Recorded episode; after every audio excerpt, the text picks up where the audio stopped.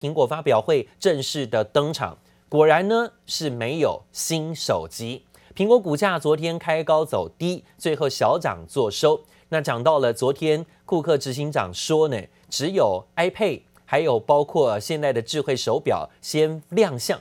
那市场预期呢，可能会在下个月才会公布新手机的样貌。Today we're focusing on two products that have played integral roles in people's everyday lives. Apple Watch and iPad。全球瞩目的苹果秋季发表会登场，不过开场白，执行长库克就直接点名，没有推出新款 5G 手机 iPhone 12系列，但是更新了包括 iPad 以及 Apple Watch 的产品线。This is the new Apple Watch Series 6, the perfect combination of powerful features and beautiful design. Series 6 is our most colorful lineup ever. There's a new blue aluminum case. This updated classic gold stainless steel finish, a new gray-black stainless steel called Graphite, and for the first time, a stunning new Apple Watch product red. 多款新色连发 Apple Watch Series 6效能比前代提升百分之二十，还配备血氧侦测器，只需十五秒就能测量血氧浓度，售价是三百九十九美元起，大约台币一万两千元。另外，苹果今年开发出一款平价款智慧表 Apple Watch SE，售价则是两百七十九美元起，提供消费者更多选择。I'm super excited to tell you about the powerful new chip we've built into the new iPad Air. Our latest A series processor. A14 Bionic. And now with A14, we'll be the first in the industry to use the breakthrough 5 nanometer process technology. 在新款 iPad Air 的部分，效能提升百分之四十，十点九寸全萤幕设计，推出了五个新颜色，并且支援新一代 Touch ID 指纹辨识，算是本届发表会亮点最大的一部分。售价五百九十九美元起，大约台币一万八左右。另外还有入门款第八代 iPad，售价则是三百二十九美元起。两大重要产品线更新，另外苹果也宣布年底将上线为 Apple Watch 打造的健身服务 Apple Fitness Plus，提供量身设计的训练课程等，以及苹果生态系重度使用者可以一次全包的 Apple One 订阅方案，从穿戴新品到软体，但是让果粉最期待的苹果手机没有如外界预期发表，似乎让本届的发表会还是缺乏了一点惊喜。记者柯信詹明化台北采访报道。好，千呼万唤还是亮相了啊、哦！但是呢，就是亮相在于苹果的 iPad，还有包括智慧手表。但是呢，也让人更期待了，是下个月是不是真的会有 iPhone 十二的新手机，在下周下个月才会正式发表呢？大家也都持续关注。那另外讲到了美国软体大厂甲骨文跟抖音的合作案，只差临门一脚了，现在就等待川普政府的点头。甲骨文创办人说。可是，少数表态力挺川普的矽谷大咖哦，从川普上任以来，两个人也建立了非常好的交情，也让川普最新还大赞甲骨文跟抖音的合作案。We're going to make a decision pretty soon. Uh, I have a high respect for Larry Ellison. He's somebody I know. He's been uh, really a terrific guy for a long time. So we're going to take a look. I heard they're very close to a deal. And we'll be looking at the TikTok deal with Larry Ellison and Oracle. 川普预告自己很快就会做决定，尽管这一次呢，双方回避了直接全面出售美国业务的举动。但甲骨文的大老板艾利森一直是川普在戏骨最有力的支持者跟募款引擎啊，他也跟川普曾经在白宫共进晚餐，两人关系不言可喻。还说有消息角表示呢，为了说服川普，甲骨文成为了抖音技术合作伙伴之后，可能会负责在美国境内储存跟保护数据的相关公司。而 CNN 分析师却认为，这次合作也未必能够躲过封杀，因为。川普的命令是要求抖音完全脱离中国母公司字节跳动，而抖音跟甲骨文的协议没有符合转让所有权的这项要求啊，就看看川普最后同不同意了。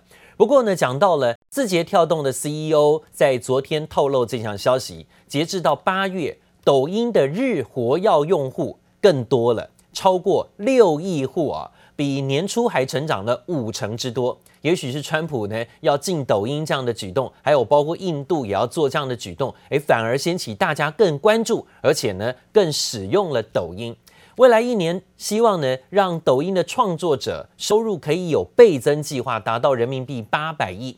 而对于微软出局，甲骨文跟抖音母公司字节跳动达成协议，专家认为抖音选择甲骨文可能会给抖音争取比较大的话语权。但目前抖音的美国业务面临挑战，数据隐私相关的技术因素只是其中一部分，还有其他问题要解决。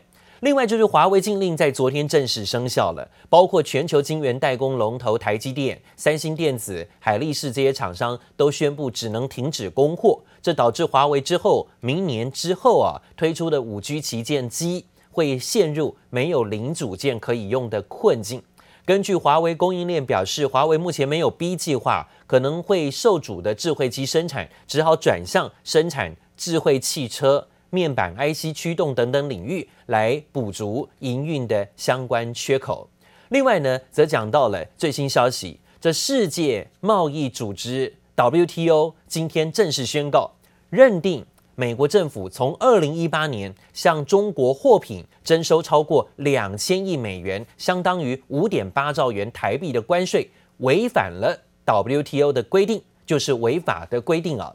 这时候呢，是对于美国在二零一八年开始对中国展开的贸易大战、关税大战展开这种违规违法的这种反制跟判决。这也是总部位于日内瓦的 WTO 首次认定，川普对中国发动的一连串关税措施是违法举动。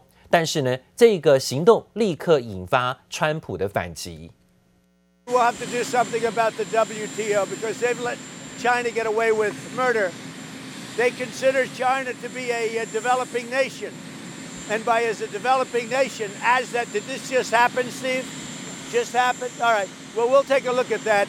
But I'm not a big fan of the WTO. That I can tell you right now. 我们非常希望能够保持这个全球化形成的这种格局，在 WTO 的框架下，能够解决好一些不同的诉求和争端。 尽管中方企业家，包括商务部的新闻发言人都喊出要美国遵守裁决，不然的话呢，大家都不遵守裁决，那 WTO 是不是就已经形同虚设？但是裁定出炉之后，美国总统川普的谈话，还有美国共和党籍的参议员也随即推文说，更多证据证明 WTO 是过时僵化的组织，对美国而言有害啊。他还强调，美国要退出，并且扬言带头努力的废除 WTO。美国贸易代表莱特海则在这时候也说，WTO 此举证实了川普四年前所说的，他没有办法处理中国在科技上的有害行为。似乎看起来，美方的态度呢，还是很明白的显示，认为 WTO 的裁决是违反美国权益，所以呢，他们可能也不想遵守啊。美国近期积极拉拢了欧盟、东协，还有包括像日本、韩国等等国家，要对抗中国的挑战。美国国务卿庞培欧呢，今天又在视讯会议上说，看到了最近几个国家很明显的对中国态度的转变，他很乐见。北京隐匿疫情，还有包括掠夺性的行为，让世界觉醒，所以他认为呢，现在的局势出现扭转。I was very distressed to find the gap. Between Huawei and American technology with respect to 5G, or for that matter, Western technology. But over what's really now the last two years, I've watched, I've watched Ericsson and Nokia take up the mantle. I've watched uh, American companies too begin to build out their systems and processes. Uh, I am confident that there will be uh, cost-effective deliverables from Western trusted vendors. And so President Trump's reelected, there'll, I'm sure, be a conversation. Uh, we'll, we'll see what comes after that. Uh, there's still a lot of work to do. Uh, there's the challenge that's presented by uh, the Chinese Communist Party remains.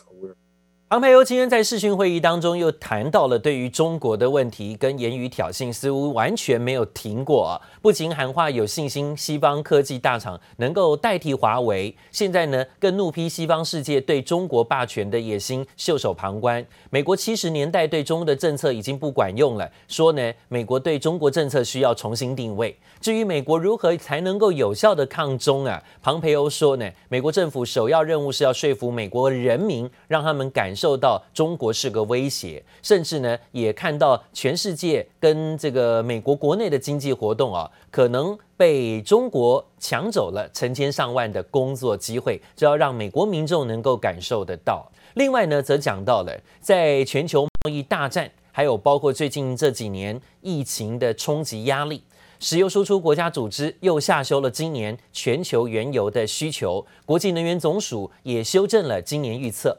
那今天预测的是全年每天的原油需求量可能会比去年再下滑八百四十万桶到九千一百七十万桶，跌幅大于八月份预估的八百一十万桶。可见疫情对全球经济造成的影响，连先前被外界看好复苏经济潜力的亚洲经济，最近表现的也不如预期。另外呢，则讲到亚洲开发银行发的最新报告，的确受到了冲击影响，开发中的日这个亚洲国家，除了日本、澳洲、纽西兰等先进国家之外，今年经济都陷入了萎缩，这是一九六零年代初期以来首见。今年国内的生产毛额 GDP 将会萎缩百分之零点七，低于六月时预估的成长百分之零点一。而接下来成长虽然会回升，但是到明年经济产出的水准还是低于之前的预期水准跟疫情前的预估表现。台湾的表现算是相对稳定。今明两年成长率还分别有百分之零点八到百分之三点五，可能在亚洲的主要国家当中啊，我们还可以算是维持有正数的少数正数的国家，这倒是蛮好的数字跟报告。另外呢，人民币领军狂涨，再加上了外资汇入跟出口商恐慌性的抛汇，内外夹击，台北汇市昨天带量晋升。盘中暴升了二点八七角，最高呢升抵到了二十九点一九九元。收盘前，央行进场调节，中场升值一角，收在二十九点三八元，这创两年半的新高。当然，成交量也爆出两个半月的最大量，距离央行总裁杨金龙上任以来最高点的二十九块，现在差距不到两角了。汇银主管说：“哦，先前炒汇者还有二十九块五的杨金龙防线可以依循，但是央行前天打开防线之后，现在预期呢这个缩手干预的幅度，炒汇者现在手中已经没有参考书，央行底线为何，更是谁也说不准。”